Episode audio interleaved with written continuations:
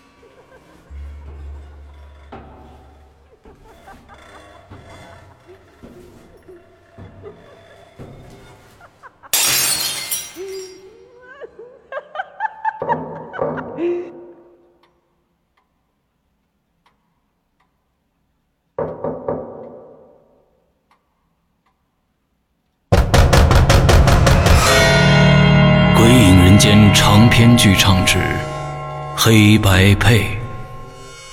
二零一五年七月十五日，鬼影人间官方淘宝店及苹果 APP 全球首发。你怀疑过你的世界吗？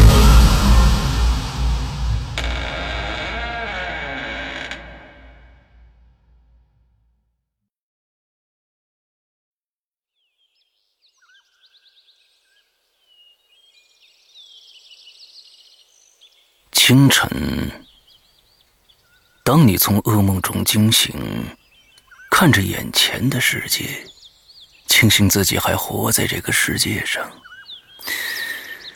你还是如常的工作、吃饭、收快递、玩游戏、约异性见面、暴饮暴食，接着又坠入了无尽的梦魇，如此往复，麻木不仁。可你却不会发现，生活是假的，噩梦才是真的。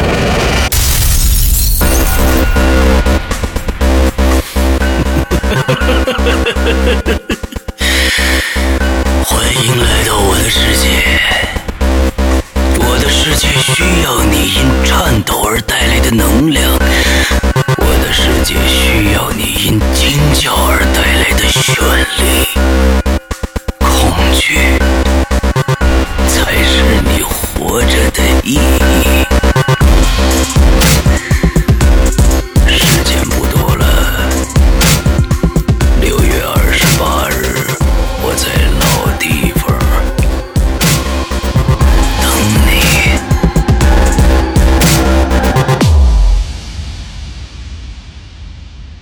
归隐人间第六集六月二十八日。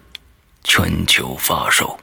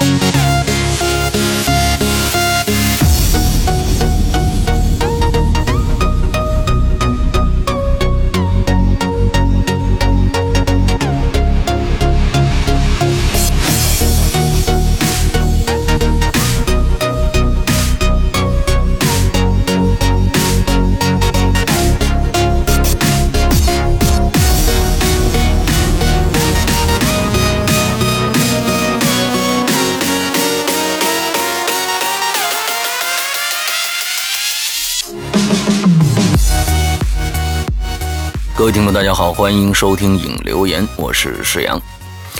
呃，上个星期呢，我们的鬼语者这个主播选拔大赛已经开始进行了啊，呃，报名的非常的踊跃啊，现在我们已经收到了几十个投稿了。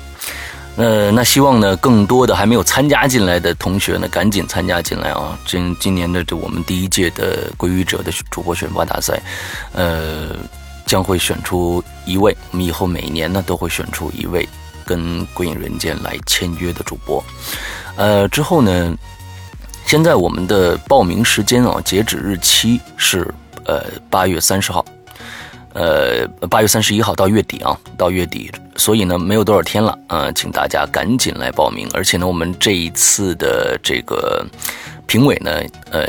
评委的这个阵容也非常的强大啊！除了我，还有我们的新的女主播呃龙鳞，还会有这个呃糖蒜的主播呃 Demon 啊，还有糖蒜的主播 Demon，还有就是呃狗熊有话说的呃大狗熊，这是我们的这个嗯 Podcast 的主播的呃评委的评委的这样的一个名单啊，剩下还有一个哼特约席啊，特约席现在。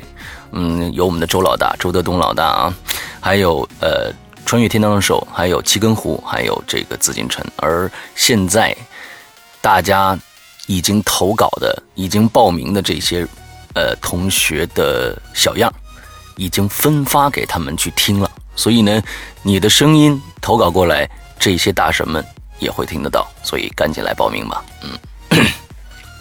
呃，上个星期还有一个事儿，就是我们的这个黑白配，跟大家说一下啊。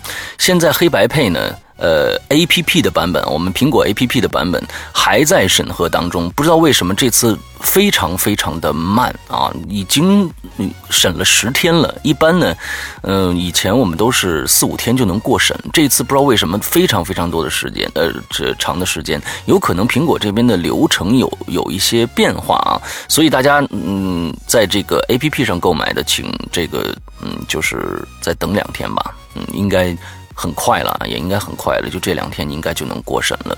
另外，在我们的淘宝上购买呃黑白配的，呃，大家都知道啊，现在这个你买了以后，里面会有一个小秘密，对吧？你们都看到那个小秘密了，对不对？是一张图片，对不对？完了之后呢，你们可以去扫一下，对不对？之后呢，会出现一个东西啊，那个东西呢，肯定是拷贝粘贴不了的，所以呢。你只能是把它抄下来之后，在电脑上进行操作啊，呃，操作完了以后呢，里面还有一个东西，那个那个东西你看一下，里面其实也有一些小的提示，我不能说那么明白啊，这这个东西到底是什么？所以，呃，你们自己找一下线索吧。对，所以黑白配，呃，这可能是我们《鬼影人间》。呃，做的所有长片里边，可能最烧脑的一部作品了，而且非常的恐怖。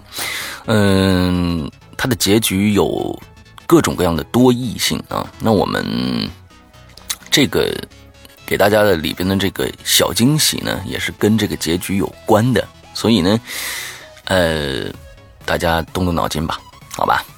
呃，我们接下来再说一下我们的。一直大家都在关注的，我们众筹的这个苹果 APP 的新版本啊，新版本跟大家说一下，已经送审了，已经送到苹果那边去审查了，呃，应该能在月底之前上线，所以呢，请大家期待一下，没有几天了。嗯，我们这次的 APP 二点零的这个版本呢，嗯，主要是。在上一版的基础上，整个的界面还有一些功能性的增强，那只只是一些普通的功能性增强的一个版本。那么还有一个最重要的版本，也就是我们跟大家一直说的这个二点一版本。这个二点一版本呢，将会加入会员的功能，呃，而且加入这个淘宝提取码的功能。这些功能呢，都在二点一版本。中会出现，而二点一版本呢，我们也正在制作和测试当中，呃，再过一段时间就会跟大家见面了。嗯，上一个星期还有一件事情啊，就是跟大家说的这个我们的鬼影论坛啊，这是我们鬼友旋转给咱们做的一个论坛论坛。那么这个论坛呢，上个星他又给我了一个惊喜，这个惊喜呢，呃，非常的突然啊，我们这个论坛将会跟平呃呃。将会跟百度贴吧一样，它会有一个客户端了，A P P 的客户端，而这个客户端也是旋转做的，已经做出来了。而这个呃客户端呢，将会同时兼容苹果系统和安卓系统。所以呢，从这个星期开始，大家听好了哦，这个星期开始，我们的鬼影论坛网页开始没有任何限制的注册了。请大家赶紧去注册“鬼影人间”的论坛。我们的论坛的地址呢是 bbs 点儿鬼影拼音鬼影 club c l u b club 鬼影俱乐部的意思啊，就是 bbs 点儿鬼影全拼 club c l u b 啊点儿 net，记住哦，是点儿 net，不是点 com，也不是点 cn，是点 net。鬼影 club bbs 鬼影呃 bbs 点儿鬼。鬼影 club 点 net，OK，之后呢，大家注册完了以后，在那个呃论坛页里边啊，它会中间有一个 APP 的那么一个选项，你点进去以后就可以下载我们的这个论坛的 APP 了。这个 APP 和我们鬼影人间那个 APP 是两回事啊，这个是呃论坛的 APP，而我们将会在一个月左右的时间吧，我们会把我们呃主力的在这个百度贴吧上的帖子，全部移到我们鬼影自己的论坛里边。也就是说，大家以后留言这个这个引留言的时候，要在我们自己的论坛里边留了。还好，我们也有自己的客户端，跟其实跟用那个呃百度贴吧的客户端是一模一样的啊，没有任何区别。嗯，呃，而且呢，我们的客户端也在呃各种各样的修改当中，呃，还有一些呃，希望大家呢进去以后能给我们提出一些意见，我们慢慢的把它呃做成一个非常牛逼的一个论坛。OK，好，这是论坛的事儿啊，请大家赶紧去啊。嗯，最后一个事儿，上个星期五大家也听到了第六集的开篇故事啊，重生，在里面听到了一个新声音，对不对？嗯，我们的新主播龙鳞，呃，重生这个故事，当时我在做的时候，嗯，在做，尤其在做第二集的时候，第三集的时候，我真的被吓到了。这个是我长久以来没有听到的一种感觉的声音。之后很多人都说。嗯，他的声音特别像清雪啊，呃，我听清雪的东西不多啊，但是好像也不太一样，嗯，他有他自己的风格。第一集呢，可能大家他一直在叙事嘛，有很多人说这个呃好像不恐怖或者怎么样，当然故事本身不恐怖嘛，对吧？第一集的故事内容本身不恐怖，但是到第二集的时候，哇哦！嗯，可以，大家可以期待一下这个星期五的。假如说还没有去我们的淘宝店去购买这个第六季的内容的话，那好，请期待一下哦。不是这个星期五，是下个星期五。我们的第六季是隔周更新的啊，请大家忍耐一下。下呃下周的周五，不是这周的周五了。嗯，可以听到第二季。OK。呃，龙鳞这个人呢，嗯，我是怎么认识他的呢？嗯，其实是因为我们群里的一个老大姐啊，我们叫她老大姐啊，呃，英子，嗯，大家都很熟悉了啊。英子，她有一天晚上呢，给我发了几张照片英子给我发了一张照片，是什么照片呢？猫的照片。这跟我们今天要聊的这个事儿，就是我们今天的主题啊。宠物诡异事件啊，这个这个主题是相关的，在很我估我记得是在三个四个月前的事儿了吧，三四个月前的事儿了。他有一天晚上给我发了几张猫的照片，说：“石阳，你看看这几张照片，是不是有点瘆人？”我一看呢，都是一些猫极其惊恐的表情。OK，他说这是一个我们的鬼友，他叫龙鳞。他家的猫的故事，他说：“呃，好像龙玲也在北京。”我说：“哎，那好啊。”我说：“他有很多的故事吗？”他说：“有。”我说：“那行，那我你你来你牵个线呃，我跟他认识一下之后呢，我去采访他一下，做一期这个《鬼影在人间》。嗯，结果这件事情。果然成功了啊！我约上了他，他也在通州住。嗯，我就开着车去找他，做了一期节目。而我当时发现他的声音就非常非常的有表现力，而且呢，他在那个配音秀里边啊，有自己的一个一个主页。之后呢，他做了非常非常多的配音。而且非常非常的棒。假如说呢，大家可以去搜一下，也是可以的啊。龙鳞在那个配音秀里面，你搜这个用户名就好了。龙呢，一定要写那个繁体字的那个龙，鳞呢是一个单人旁一个令。那个字儿啊，所以呢，大家有兴趣可以去听一下。我听到他声音很好，我说：“哎，你有没有兴趣做《鬼影人间》的主播？”那个时候好像就是二三月份的事儿，二月份的事儿吧。嗯，刚刚过年完了以后，之后我去见到他，嗯，还没咱们呃还没做我们的这个结界呢，嗯，我就觉得他非声音非常好听，所以呢，我说你愿不愿意参参加我们的《鬼影人间》？哦，他当时非常激动，他是说，但是他没有什么信心啊。我说没没关系，我慢慢来。那么在这一段时间里，我就给他一个故事，让他去念，发现他给到了我非常非常多的惊喜。OK，那我们这个周三将会出现一期《鬼影在人间》，请大家注意啊，这是提前预告。周三《鬼影在人间》，主角就是我们的新主播龙鳞，大家可以听一听。这一期节目和我们的那一期台湾的那个诡异事件对比一下的话，孰强孰弱？可以跟大家提前预告一下，你要做好充分的心理准备，因为我们的新主播龙鳞可是一位遇到过非常非常多怪异事件的人。嗯，就他自己说呢，他是一个胆被摘除了的人，也就是说，他胆子非常非常的大。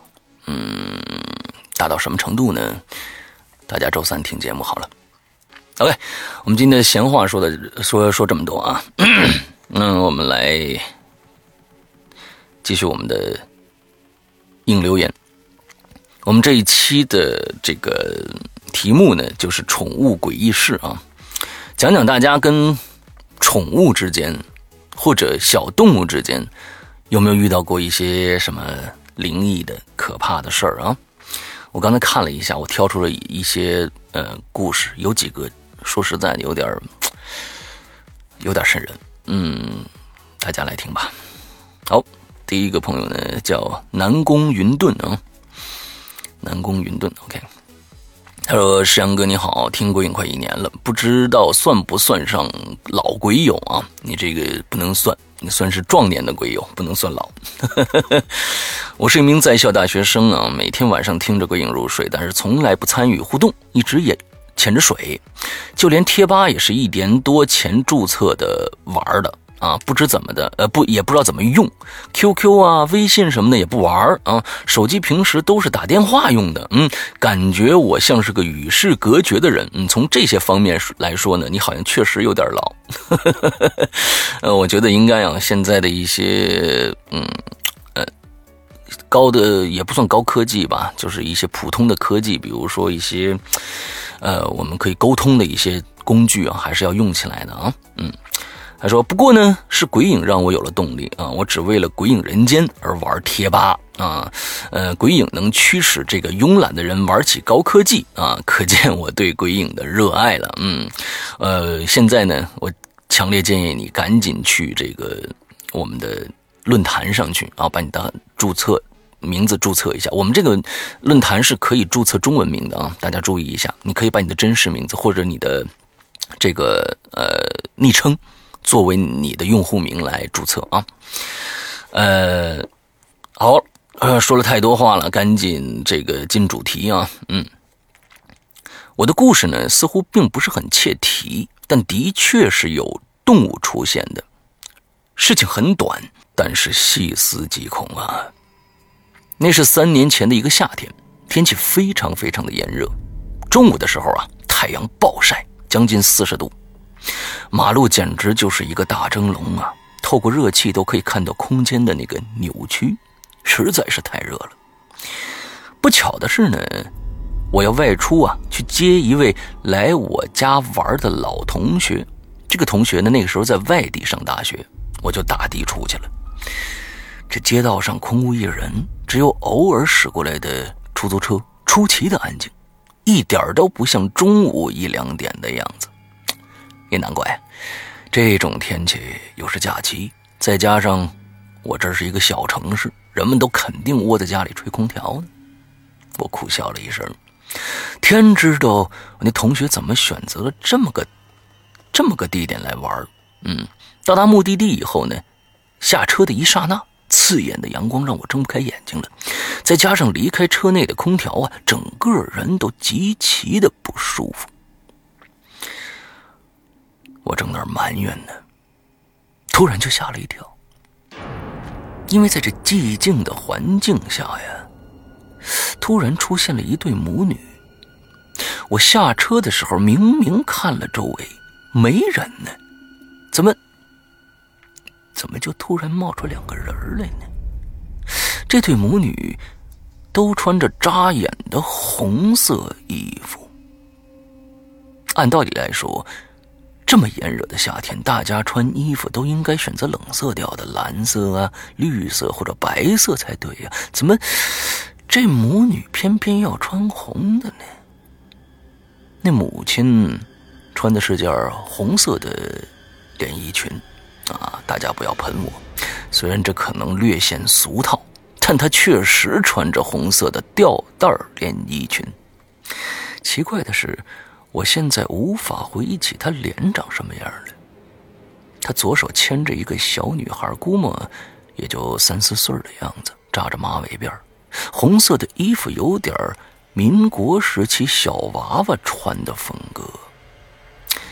他们从我眼前走过去。当然了，他们也注意到我了，于是呢，他们还朝我笑了笑。哎，我正纳闷呢，我们又不认识，朝我笑干嘛呀？但我也没多想啊，礼貌性的回了他一个微笑，就和他们背道而行了。我这走了四五步，突然呢，我就听到了那个小女孩啊，在学狗叫。我就呆住了，随即笑笑。嘿，还别说，这小女孩学的还真像那么回事啊！我笑着转过头，想看看那个把狗叫学的惟妙惟肖的小女孩。可就在我回头的那一瞬间，我不由得浑身汗毛直竖，脊背发凉啊！哪有什么小女孩啊？那个女人牵着的，分明是一条狗。我的脑袋瞬间就炸了，轰隆轰隆的，耳鸣眼花。随即，我赶紧环顾四周，看看是不是还有一对穿红衣服的母女在，看看是不是我想错了，是不是这个牵着狗的女人是后来过来的。然而，四周空无一人，出奇的安静。当我的视线从新定位。重新定位到他们身上的时候，我发现那狗啊，在回过头来看我呢，似乎还带着一丝诡异的邪邪的微笑。这个时候，那个女人停住了脚步，但没有回头，似乎是在等那条狗看完我之后继续走。我在四十度的高温下竟然流下了冷汗，我赶紧走人，七绕八绕的远离了此地，打电话给我那朋友，让他换地方下车。故事完了，或许有人觉得很平常不恐怖，但是在当时的那个场景下，我真的是吓坏了。高温，四周没人，遇见无法解释的事情，心烦意乱，真的是非常非常的诡异。可能呢，有点不符合主题啊，我觉得挺符合主题的，是阳莫怪。我还有很多其他的无法解释的事情，下次有机会再来分享吧。最后祝石阳哥身体健康，节目越来越好。嗯，OK，我觉得呢，确实有点瘆人。大家想一想，刚看见俩人过去穿一都穿红衣服，你再一回头发现一个人变狗了，嗯。好，呃，接下来的这位听众呢，我们上一次念过他的故事啊，他叫邢小四儿啊，好像是个北京人的，嗯，是北京人啊。他说：“嗯，主持人你好，又是我邢小四儿。嗯，闲言不多聊，开始正文。神奇的共动物故事一。嗯，小时候呢，待在农村里，夏季干旱的时候，会有池塘。”干，这个池塘的水坝干，呃，干涸的这个情况啊。有一次呢，邻村小妹忽然神秘兮兮的叫我去他们家玩，不告诉我原因，就说你快来看，可好玩了。嗯，说完呢，也不等我，就自顾自往家跑。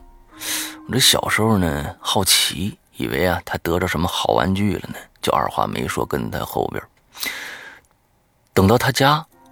等到了他家啊，门关得紧紧的，他依依然急急的敲了下门，喊着说：“哥，快开门！”他小哥哥呢，给我们开了门，却不让我们进去，堵在门口问我们有什么事儿。我这小姐妹说：“是我叫他来的。”他瞪了小我这小姐妹一眼，很不情密的，呃，很不情愿的放我们进去了，然后呢，立即又把门关紧了。我疑惑的进到院子里啊，发现他们家人呢围在一个小水缸的前面，很神秘的样子。这小姐妹就拉我过去了。我伸手一看，呃，我伸头一看啊，伸手看不着，sorry。呃，小水缸里头呢有一只巴掌大的小乌龟，跟其他的这个乌龟啊没什么区别，只是通体乌黑油亮，在水里呢跟一枚。黑亮的玻璃球一样，哎，我正想，这有什么好看的呢？不就小乌龟吗？还没等我转身呢，接下来的一幕可把我惊呆了。我这小闺，呃，这个小闺蜜，她写的是啊，小闺蜜见我不屑的想走，就伸出手来，小心翼翼的碰了一下那个龟壳。只见那小乌龟的脑袋一缩，这水缸里的水竟然以小乌龟为中心旋转起来了，就像是拔掉塞子的浴缸一样。不一会儿，水缸里的水没了，我可惊呆了，张大嘴巴说不出话来。等我反应过来的时候呢，小乌龟已经探出头来了。水缸里的水，就那么不动声色的满满溢回原来的水位。后来呢，这事情传得很快，说他家抓着一个神物啊，村支部的书记还专门到他们家来，劝他把我这乌龟给放了。就这样，小乌龟还是被放回去了。没过几天就下雨了，放生小乌龟的河又恢复了原来的样子。大人们都说还是放了他，说他是雨神。天旱的时候呢，被派下来降雨的。后来呢，这事儿啊就被人们慢慢淡忘了，也就没人再提起了。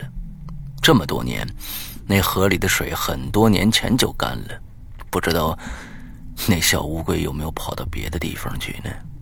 嗯，这事儿还挺神的啊！我不知道这个有没有我们群里有没有动物学家啊，可以解释一下这个是不是因为它把它的这个水都吸到它的壳里面去了呢，还是怎么样？不晓得啊。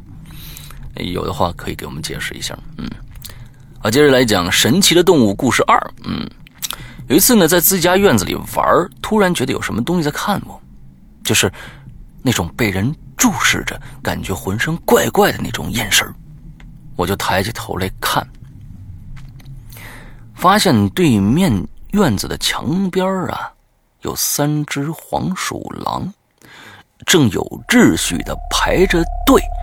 往我们家大门口走，请大家注意，我说的是走，是像人一样站直了身子，两只脚迈步子那种走。前面两只大的，后面跟着一只小的。那注视的眼神呢，就是这只小黄鼠狼给我的。他就直立着身子，站在那儿看着我。表情竟然像认识很久了，我们就这样对视了好一会儿。那只领头的大黄鼠狼发现他在看我，没跟他们一起走，返回身拍了拍小黄的肩膀。小黄抬起头看了他一眼，又回过头看了看我。大黄把手搭在小黄鼠狼的肩膀上，也那么淡淡的看着我，竟然也像见着朋友一样。是那种平淡而熟悉的眼光，跟他们对视的时候，不知道为什么，我心中竟然无缘生出一种酸酸涩涩的感觉，就像很久的朋友就要离开我一样。过了一会儿，他们还是转身走了。我很惊奇的发现，他们背后都有一个小布包。像是要离开这儿去什么别的地方一样，我看着他们走到门口，眼睛忽然很涩，低头揉了一下，再抬头，他们就不见了。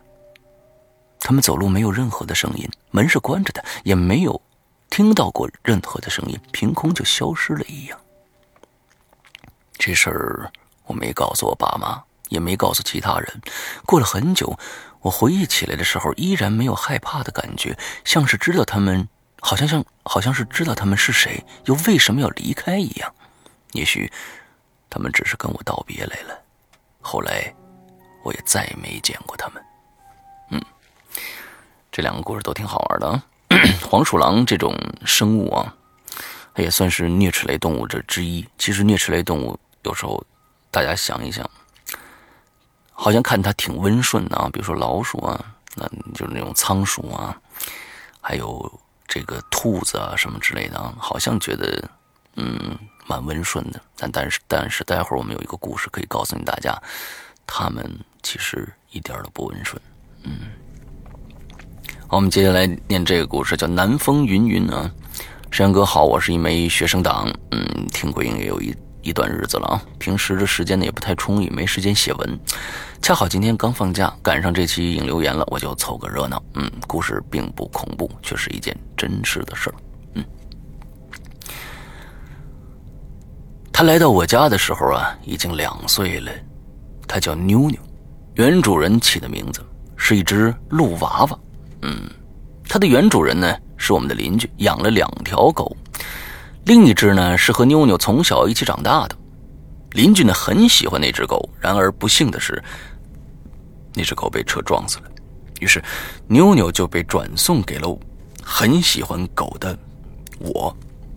嗯，妞妞跟了我三年，她呢是一个绝对的吃货，秉承吃得了吃。吃不了硬吃的强大精神，最终闯下了因吃撑而站在桌子上、桌子底下整整一个晚上的战绩。我的天哪！嗯，妞妞在这三年里下过小狗，直到现在我还记得，我抱着五只手掌大的狗宝宝躺在地上，看着他们酣睡的样子，而妞妞呢，则是安静的趴在地板上，注视着他们的孩子。阳光洒落在地板上。溅起无数金色的颗粒，在妞妞暗色、暗金色的毛皮下，毛皮上静静的跳动着。嗯，OK，Sorry，这段念的不太好。嗯，噩耗传来的那个时候呢，我正在屋子里打电脑，突然听到门铃响了，妈妈去开门。一阵沉默以后，一声惊呼在我心下砸上了重重的一锤。妈妈说了一句：“妞妞被车撞死了。”就匆匆的下了楼。回来的时候呢，我看到被布包着、已经略显僵硬的她，我显得很平静，没有像妈妈一样哭的悲伤。我是一个很能压抑自己感情的人，我明白，即使哭也换不回来什么了。妞妞就这样被埋在土里了。故事到这里呢，还没有结束。几天以后，我坐在客厅的沙发上看电视，突然听到了曾经妞妞的那个窝里边传来了一阵厚重的呼噜声。三年的相处，我再清楚不过，那就是妞妞的声音了。她还没走呢，她还在那儿呢。我明明可以听到她的声音呢。可是，只怪我能力不够啊，没有办法再看你一眼，再喂你一口吃的。我蹲在他的窝前，就那样默默的注视着，注视着已然不在的他。不一会儿，呼噜声消失了，我知道他走了，他只是。想要回来再看看，就这样，妞妞的故事结束了。没有恐怖的气氛，没有灵异的氛围，我觉得还是有一些的啊，也没有那么多华丽的文笔，只是想平淡的将这件事情叙述下来，仅此而已。最后，因为我确实能感受到一些灵异的东西，因此也见过一些飘飘，嗯，所以呢。我正在完成一篇我见鬼的真实经历，希望有机会与大家分享。P.S. 虽然我很希望进论坛什么的，可惜还有两个多月才到十八岁的生日，哭。呃，不是论坛啊，是 QQ 群。嗯，QQ 群我们现在只收十八岁以上的这个呃鬼友。嗯，不过呢，刚才我不知道你听没听这期节目啊？听的话，赶紧去我们的鬼影论坛。啊，在上面可以赶紧注册你的信息，呃，你的用户名之后，还可以下载安卓或者苹果的 APP，之后把你的这一篇文章不要发在贴吧了，请发在我们的论坛上面。现在大家嗯，有没有什么原创的之类的这些文字，都可以发在我们的论坛上，请不要再发在贴吧了。嗯，因为呃，贴吧以后可能将不是我们的。呃，主力的这样的一个论坛了，好吧？OK，我们接着来念。嗯，呃，下面这个叫呃，King King Kansom 啊，就是我们的傅离啊。他说：“又又山哥，我是傅离。”嗯，OK，好，你好。呃，家有二哈啊，二哈。呃，这个诡异或者灵异算不上。有一次比较奇怪的经历吧，嗯，话说，那是一个夏天三伏天闷热的夜晚，我躺在床上将睡未睡，将醒未醒的打着，恍惚间呢，客厅好像有动静了，我想起床查看，结果呢，被鬼压床了，我就开始挣扎，正在挣扎的时候，卧室的门似乎开了，二哈。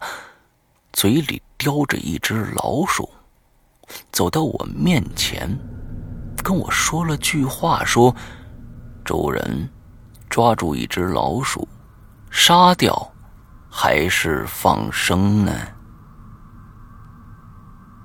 二哈居然会说话，我腾的一下就醒了。这二哈的确在我卧室里。嘴里的确叼着只老鼠，只是他并没有说话。我看我醒来了，把老鼠放下，呜呜的低声哼哼着。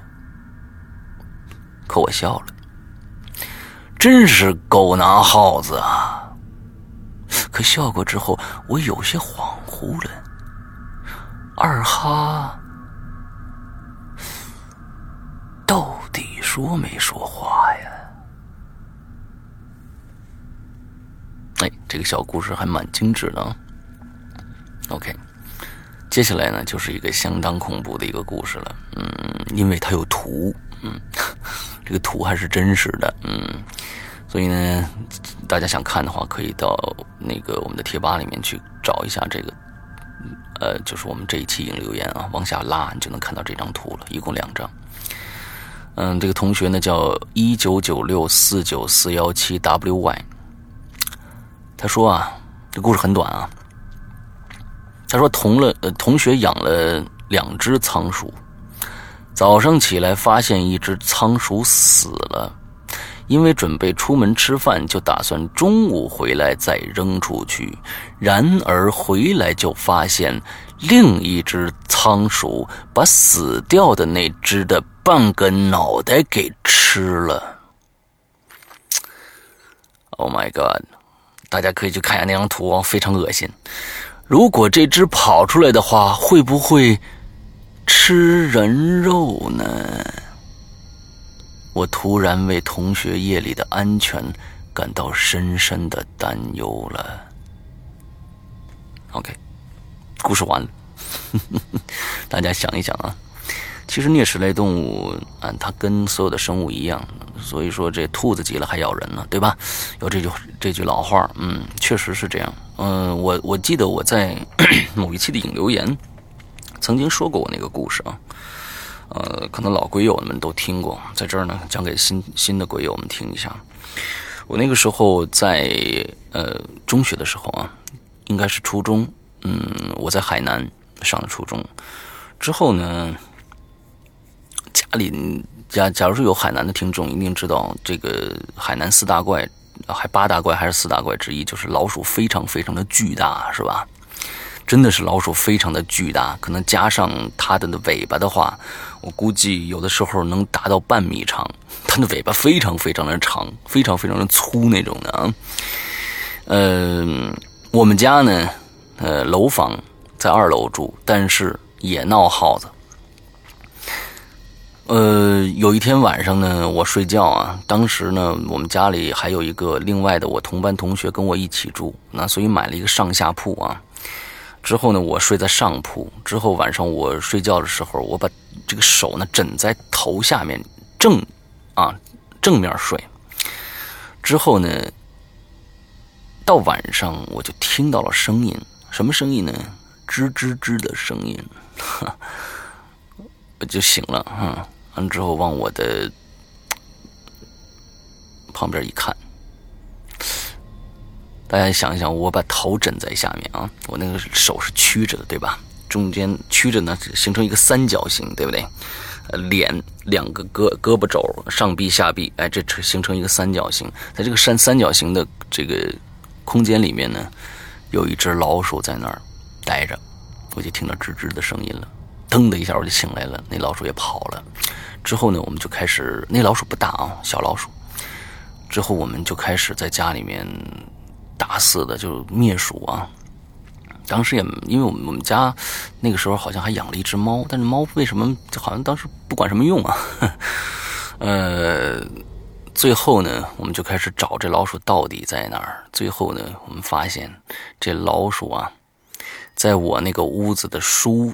书架下面，木头的整个大木头书架底下呢，咬出来一个洞，之后在里面做了个窝。那个窝里边呢，有最少五只以上的小老鼠，而且这些小老鼠都是刚生下来的，还没长毛呢，是粉色的那种。当时呢，我们就我就拿了一块那个手巾。把这窝呀整个端起来，把这老鼠顺着这个楼，我们家后阳台就扔出去了。等到晚上的时候，我们我知道那只大老鼠肯定要回到这个窝里来，我就不想让它进来。于是呢，我们家那门门门缝啊，因为海南热，每天要开空调，所以每天我那门是关着的，但是它还能进来，我知道肯定是从门缝里进来的。所以呢，我就把那个门缝啊，用我的一条牛仔裤给塞死了。半夜的时候两三点钟的时候，我就听到动静了，挠门，咔啦咔啦咔啦咔啦挠门，接着呢，就好像有什么东西在拽，拽我这裤子，哒，就那裤子那个就是布被揪一下，嘣嘣嘣的那种声音啊，一晚上这样闹腾，到了好像呃六点了，家里有人起来了之后呢，这声音才没的。之后我拿起我那条裤子，我那条裤子已经被撕了四五个大口子了。大家可以想想，这动物是有多么的凶狠啊！他就回来是想去找他窝里的宝宝，嗯，说的可爱一点啊，他是想就对这种，我觉得这就是亲情嘛，对吧？什么都有亲情的，嗯，他就觉得哎呦不行，我要回去，我要回去，但是回不去，他就疯了。疯了以后就开始咬，那门门上面都还有很多的齿印，哇，就非常恐怖。所以我觉得啮齿类动物还是挺恐怖的。嗯，好，下面的一个故事啊，呃，名字叫《动物探》啊，沈阳哥，嗯，当你念到这条的时候，应该是早上。那么沈阳哥，早上好，嗯，我是鬼影 QQ 群的温三米啊，呃，这是不知道第几次留言了，希望这次能被选中，嗯。像我这种上班族呢，平时是没有什么时间养大型宠物的，就养了一种近几年来刚火起来的动物——仓鼠。我们刚刚讲完一个仓鼠的故事，来又养养仓鼠了啊！因为它方便好养，也养了好几年了，所以出差的时候啊，就把它放在家里，呃，放了足够的食物和水。就是当我回来的时候呢，这笼子却空了。我们家是独栋。一个仓鼠能藏在的地方太多了，我就把我家客厅里防小偷的夜视摄像头开着，可是连续好几个月都没看着它的踪影。每次出差回来，我房间的臭味不，应该说我们家整栋楼的味道都像是尸体的味道。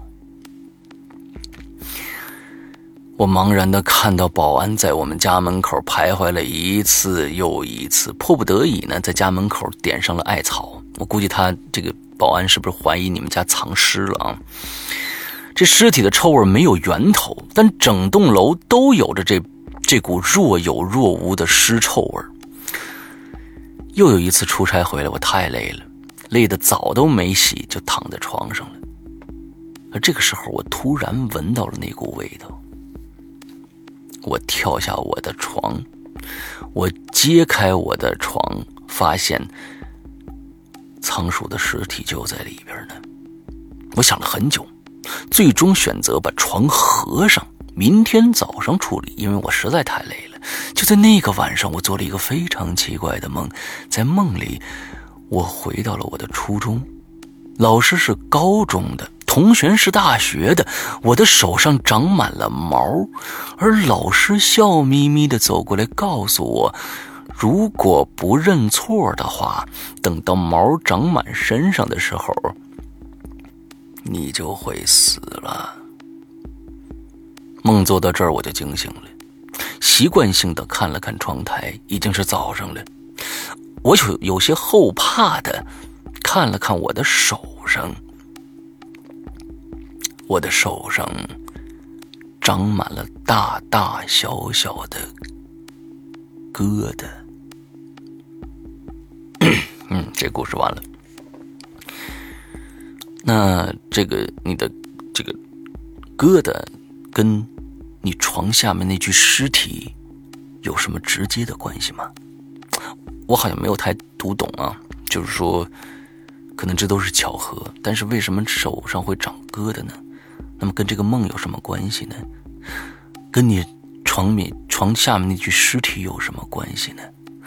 你为什么会做梦梦到你长全身要长毛呢？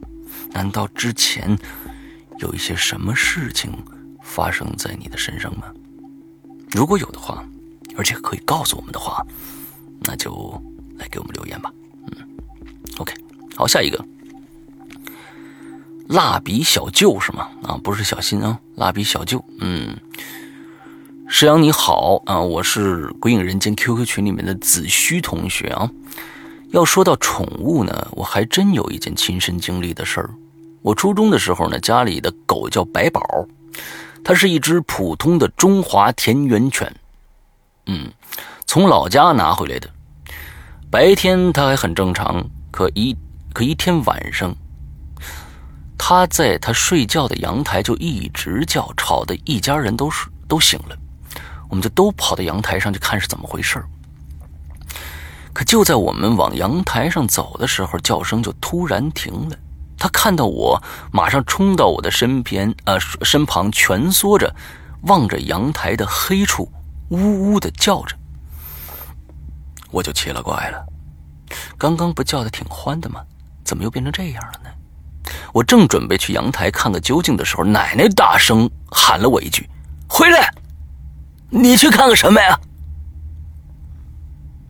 这一喊吓了我一大跳啊！不过更让我吓了一跳的是，白宝突然摇着尾巴一跳一跳的就回阳台上去了。我当时吓了一跳，马上就去睡觉了。直到第二天早上，白宝他死躺在阳台上一动不动，因为他没气儿了。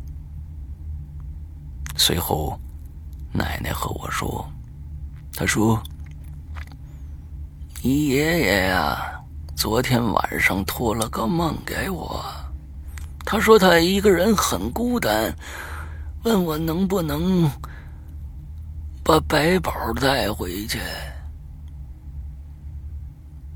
我吓了一跳，难怪昨天晚上又像看见熟人一样摇尾巴呢。他说：“白宝啊，嗯，这少了一个主语，嗯，原来爷爷来了。”我是不怎么相信的，于是呢，我把他带到带去看兽医。兽医说呀，他是岁数到了，可是他才三岁啊。他一岁的时候是爷爷带的，然后爷爷就离开了。现在他应该是被爷爷带走了吧？最后祝石阳哥金嗓永存永留，这个嗓是少了一个口字旁啊，金嗓永存啊。我的故事不错的话，一定要念哦。OK。好，哇，今天还有很多故事啊。嗯，下一个呢，叫腐乳拌豆腐。山哥，我又来了，沙发再次被抢光光，心塞塞。嗯，上次留言没有被念到，这次又来留。嗯，我目前呢养了一只肥猫。嗯，可能是加拿大这方水土太平静了。我家的肥猫呢，基本上也就是吃吃喝喝混日子啥的，没什么异常。嗯，不过呢，我还是有个算是有趣的故事。记得我还上幼儿园的时候呢，某次暑假跟着祖父母回老家，是在一个偏远的小区。小时候呢，我是一个电视土豆，被挪去一个只有种的。土豆没有电视的地方啊，我都不晓得什么意思啊。小时候我是一个电视土豆是什么意思呢？被磨去一只一个只有种的土豆没有电视的地方。Sorry，我真的没理解这个是什么意思啊。我是完全不能适应不能的。还好老家亲戚的孩子挺多的，所以有好多堂兄堂。姐、堂兄弟、堂姐妹在一起玩，什么下堂子、摸鱼啊、看小人书啊，不亦乐乎。嗯，而这故事呢，是发生在老家邻居养的狗的身上的。那家邻居我没见过，但是他们家养一只很凶的狼狗啊。这狗很大，记得它四肢站起来呢，就跟年幼的我差不多高，精瘦，一身黝黑的短毛，嘴巴十分细长。嗯，我那些堂兄弟儿呢说这狗啊是山里的狼和村里的母狗杂交出来的，这个好像不太可能。我我记得，嗯，我记得好像在《狼图腾》里面说过，狼和狗好像还真是杂交不出来东西的。那我不知道我记错了没有啊？Sorry，呃，很凶猛啊，扑抓呃扑鸟抓兔子。看家护院完全不在话下，而这狗不知道为啥很讨厌小孩儿。每当我们这群小孩呢从邻居家过的时候啊，它都会扑到这个门口狂吠。嗯，邻居家的门如果开着，他会不顾脖子上拴的铁链，狂奔着去去追这小孩咬，一直追到这个铁链蹬直了，他不能再往前了。嗯，他依旧会对着那孩子的背影嚎叫。如果门关着呢，他也不会放弃吓小孩的兴兴趣啊。邻居家的铁这个院子是铁制的，门把手高度的地方呢，有一个大约成人拳头大小的小窗口。这只狗啊，会静静的等着小孩靠近门的时候，猛地把嘴伸出小窗口。这狗也实在是太无聊了，嗯，对着门外的孩子呢一阵乱叫、乱咬、乱叫啊，一直把这小孩子吓哭或者吓跑为止才住嘴，嗯。因为这狗太饿了，村里的小孩呢都叫它狗大王。嗯，我小时候呢是一个又萌又软、胆子又小的小萝莉。嗯，哎呦我天，我一直认为你是男的，对，你是你你是女孩，因为你放了一张这个陈建斌的那个头像在上面，我以为一直以为你是个男孩子啊。第一次碰到狗大王呢，就吓得魂不附体了，躲进爷爷的怀里不出来。之后几天，路过这个狗大王的地盘呢，都会被吓软腿。就因为这个，跟我一起玩的几个堂兄弟呢，老是嘲笑我。我这个人胆子，呃，固然胆小，但却爱逞强，打肿脸充胖子事儿是常干的。嗯，所以被嘲笑多了就受不了了。某一天啊，我就跟几个堂兄弟说：“我说。”我腿软才不是怕狗大王呢！不信，我去打狗大王给你们看。于是啊，就抄起院子里一根细竹竿，噔噔噔的往狗大王家跑。那天呢，我运气不错啊，邻居把铁门关上了。这狗大王啊，跟往常一样，把嘴呀伸出来，那个小窗口叫啊。我一看狗大王一口白森森的尖牙，就又怕了。可是呢。我已经放狠话了啊！现在不打就更丢人了，所以呢，眼睛一闭，拿小竹竿往小窗那儿猛地戳了一下。嘿，也该饶这个狗大王倒霉。我那几个一起看热闹的小伙伴说呀，我那一戳呀，就戳他鼻子上了。也可能那一下子真是太狠了，就听着这狗大王。呜呜的一声啊，就跑进院子里没动静了。这下啊，我那些堂兄弟可就真服了啊！我也特得意。接下来几天呢，只要路过大王家，就会故意对狗大王做鬼脸挑衅。可这狗大王不理我，似乎是怕了，老老实实的趴在院子里看着我们这群小屁孩在那嘚瑟。嗯，你们就是嘚瑟。嗯，讲到这儿啊。有人估计就是认为是一个虐狗的故事，是吧？虐狗的故事，这有什么好听的啊？可你要把狗大王当受害者，那你们就错了。这还真低估了狗大王的能耐了。大王还是憋着坏呢，他等着报复呢。在我戳了狗大王后没几天的一个早上，我起床去村子的公用厕所上厕所。路过狗大王家的时候，一个没留神就被一坨狗屎滑倒了。这一摔，那叫一个惨呐！不仅鞋子沾了狗屎，地上还有几坨狗屎，都没浪费，全沾着衣服裤子上了。而且，那是一条小土路，小碎石子儿很多，除了磕破了嘴、嘴唇，哎呦我天哪，嘴唇都磕破了，那看来是也嘴也。也长了一些，是吧？除了磕破了嘴唇胳膊、膝盖都划破了。看到自己这副惨相，我也不管面子了，坐在地上嚎啕大哭。哭着哭着，我就发现，狗大王不知道什么时候走到铁门边上了，一双小眼睛透过门上的玻璃窗看着我，窗户看着我，还发出一阵类似人那样嘿嘿嘿的冷笑。据说之后啊，这村里的孩子就没人敢去找狗大王的晦气了。嗯，那这狗大王也是啊，嗯，记仇。嗯，好吧，下一个，呃，下一个同学叫 C L D Z D K 啊，他说：“你好，石阳，我是罗夏。那么直接开始吧。嗯，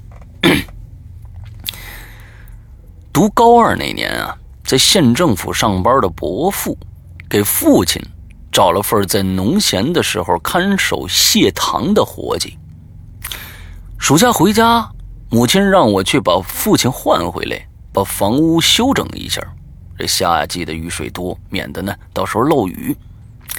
我带上了一本余华的小说，叫《在细雨中呼喊》这本书，给父亲拿了包烟就上路了。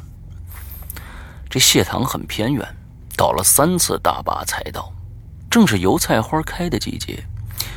穿过满眼满眼遍野的油菜地。一片又一片的池塘就闯入了视线里，已经是傍晚时分了。我站在余晖里，极力寻找着父亲。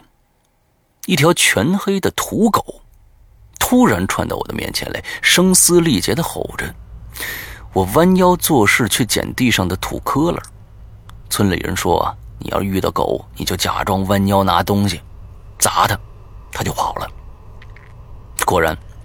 这黑狗有些畏惧的向后退了退，但仍然在低声的吠叫着。远处传来一声低沉的喝，吆喝。这黑狗立刻进了声，轻松的一跃，上了一条水泥船。水泥船？啊，sorry，我真的能用水泥做船吗？那不会沉吗？呃，上了一条水泥船啊。卧到船头，吐了吐舌头，一片芦苇的后边，父亲撑着一只小船出现了。父亲招手示意我过去，我跑过去。父亲在两片蟹塘中间的梗上上了岸，拍打着衣服给我交代相关的事宜。早早的吃完晚饭，就和父亲就和父亲在那只水泥船舱里睡了一夜。一早，父亲就离开了蟹塘。走之前呢，又重复了一次工作内容：切土豆、喂螃蟹，特地交代要早点吃完饭，早点进这个船船舱。这儿蚊子太多，晚晚了饭，晚了饭都没法吃啊！晚了饭都没法吃。我一一应着，目送着父亲离离去。父亲才走了，父亲走了，才猛然想起。带来的一包烟也没给父亲，除了一只黑狗，谢堂还有两只鹅，一只鹅的脖子是歪的，只能偏着脑袋，一只眼睛望着天，一只眼睛望着地。神奇的是，竟然从来没撞到过一次栅栏。我只负责看守两块蟹糖。两块蟹糖的中间放着一一张长条的休闲椅。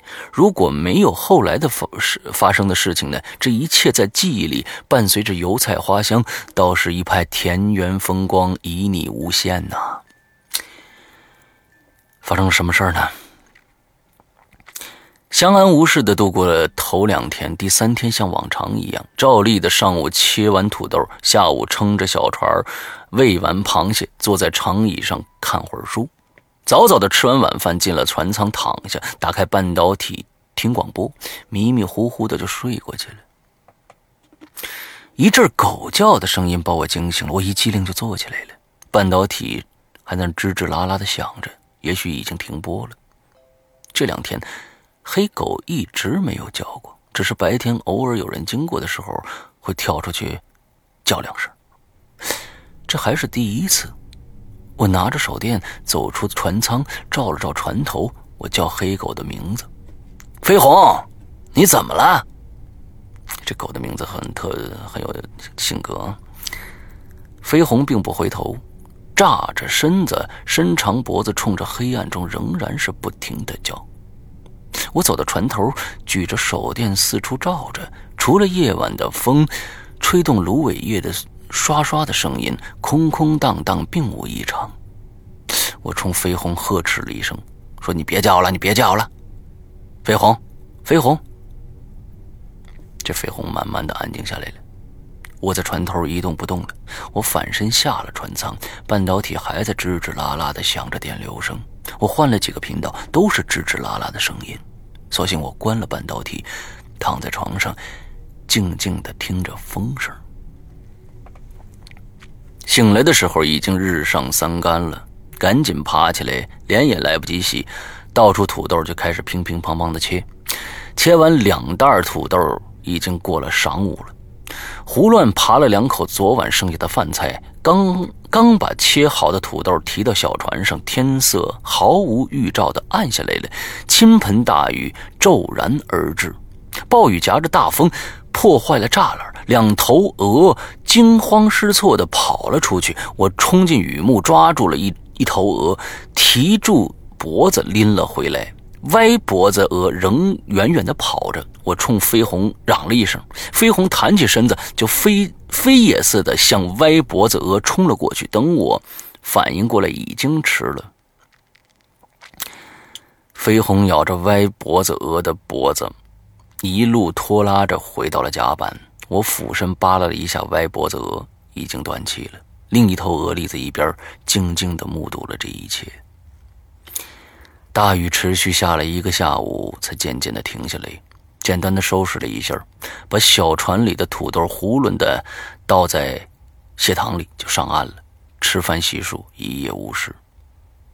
早晨照常起来切土豆，天空如洗，天空如洗，一切安详而美好。栅栏里剩下的那头鹅突然扑棱扑棱的，啊，忽然扑棱着翅膀，OK，sorry，扑棱着翅膀飞了出来。我坐在池塘中间的梗上，没注意身后，待到。待到耳朵被那只鹅死死的牵住，才反应过来。嗯，我抓住鹅，死命的拽，耳朵处撕裂似的疼痛，鹅嘴仍然紧紧的捉在耳朵上。飞鸿围着我上蹿下跳，不停的吠叫。情形之下，我抄起切土豆的石刀，按住鹅的身子，放在长椅上，照着它伸长的脖子。剁了下去。半个月后，父亲回来了，问起两头鹅。我说：“那天下大雨，刮的刮风，栅栏倒了，他们就跑出去了。我去追，没追上。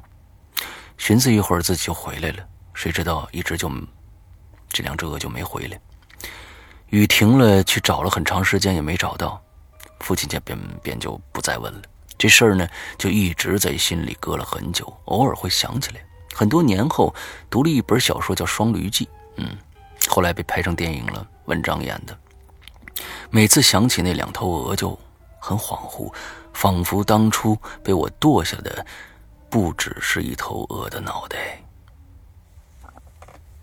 这鹅是看家护院的好能手，嗯，有时候比狗还厉害。它是真上去咬啊，嗯，大家可能在农村的嗯这个朋友都知道啊，鹅挺厉害的。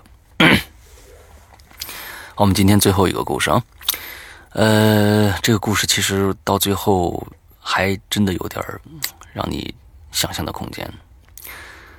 呃，写故事的人呢叫施德明，嗯，他说这是一个真实的故事。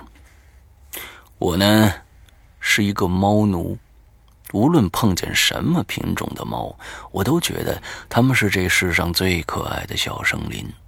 小小生灵啊，我会如此爱猫，全都是爸妈从小培养的。迄今为止呢，我家养过三只猫，第一只养的时间最短，在我幼儿园的时候呢，我妈妈的朋友啊说他们家很多老鼠，非得让我们把猫接去他们家。没多久呢，它便因为吃了老鼠药死掉了。接着没多久，家里又领养了第二只猫。这只猫是三只猫中养的时间最长的，足足养了八年，呃，足足养了十八年。哇，一只猫能能能活十八年，可真的是奇迹啊！故事呢，也是从这只猫开始的。这只猫是一只瘦瘦的三色猫，家里给它伙食很好，但就是吃不胖。身段比一般的猫还要短一些，但五官很漂亮。我时常开玩笑对他说：“假如你是人，一定很漂亮。”刚到我们家的时候，我们就发现呢，他右边的后腿内侧有块伤疤，不长毛。这猫很懒，一天到晚的睡，但同时呢，他也很醒睡。嗯，这个醒睡我不明白是什么意思啊。同时，但他也很醒睡，一有点动，就是说睡得轻呗，对吧？他也睡得很轻，一有点动静就会醒过来，立马四处张望。其实他挺可怜的，他曾经怀过一次孕，但却胎死腹中了。那段时间呢，他吃的很少，我们都很担心他。他最特别的地方是很有灵性，他从小就不用教，自己就会在蹲厕里面拉大小便。我不听话，常常被妈妈拿着竹子竹子抽。但这小家伙，每次我妈打我，他就会跑过来发疯似的抓我妈。家里人呢，只要哪儿不舒服，涂了清凉油。他辣的眼睛都睁不开了，也会走过来舔你涂了清凉油的地方。也许是他觉得你涂了清凉油就会疼，所以过来帮你舔舔患处。有一天晚上，我关了门睡觉，半夜醒来，睁眼一看，一双泛着光的猫眼正盯着我看呢，把我吓了一跳。他居然还会开房门了！自从那一天，对于他半夜开房门跑进我房间和我睡，已经成就习以为常了。他实在是太特别了，所以我时常觉得他并不是只猫。毕竟是小生灵呐，小生灵啊！从我小学一直陪伴我到大学，最终还是敌不过残酷的时间。他老了，患了乳腺癌，切除了一次，但又复发了。在奄奄一息的时候，他趁着爸爸出门跑了出去，从此就没有再回来过。听说猫知道自己将死，会跑到一个主人找不到的地方，慢慢等待死亡来临。看来这是真的。电话那头，妈妈告诉我，他走了。我哭了，我甚至在想，假如他是人，该多好啊，寿命就不会那么短了。这件事儿以后，过了没多久，我在大学认识了一个女生，我和她一直走到现在，已经领结婚证了。前段日子很不幸，她宫外孕，孩子没保住。她瘦瘦的，家里人给她伙食很好，但就是吃不胖。身段比一般的女孩子还要矮一些，但五官很漂亮。她右边的大腿内侧有一块疤痕。她很喜欢睡觉，却睡得很轻。曾经有一天晚上睡觉前，我因为头疼擦了清凉油。半夜醒来的时候，发现一双泛着光的眼睛盯着我的额头。哇哦，大家听懂了吗？嗯，难道是这只猫转世投胎了，作为我们这个？施德明的另一半，嗯，真的是很有意思啊！这个故事我觉得是特别有意思的，嗯，一个轮回的感觉啊。OK，然后今天我们的故事讲的差不多了，嗯，也讲了一个多小时了，嗯，嗓子非常的累啊。跟跟大家说一件事情，就是呃，我们的新的长篇剧场的一个故事啊。继黑白配以后的一个新的故事，《九命猫》，我现在正在做。嗯，这一次呢，估计会很快跟大家见面，估计在八月下旬吧，在八月下旬就应该可以跟大家见面了。嗯，这个故事这一次我们呃做的时候呢，呃用了很多现场的采样啊，什么呢？因为是猫嘛。所以呢，这里要感谢我们龙鳞和他们家养的猫了。嗯，这里面大家听到的所有的猫叫声呢，都是真猫，我们现场采采出来的一些声音。呃，有一些惨叫的声音，有一些很温柔的叫的声音，还有各种各样的东西啊。但是都是我们龙鳞的爱宠猫猫叫出来的啊。呃，另外这一次我们的配乐呢，嗯，我将写十首新的配乐给这个故事。之后里边呢，呃，因为它讲了一个东北农村的故事啊，所以呢。我用了很多的民族乐器啊，那当然像比如说笛子啊、嗯箫啊、古琴啊什么这些都不用说了。我最终最关键的还是嗯用了很多不常用的一些乐器啊，比如说蛇鼓。蛇骨一种骨啊，它长得非常像舌头。蛇骨还有呃，比如说呃，欧洲的一种古琴，还有水琴啊，还有一些奇稀奇古怪的一些东西。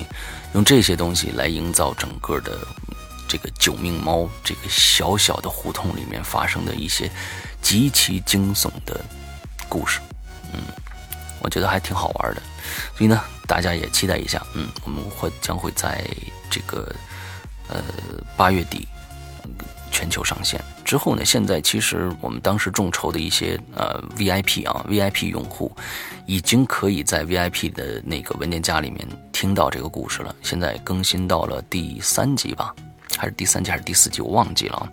大家可以去听一下。OK，那这一周的我们的这个呃 QQ 群的密码是什么呢？嗯，那就。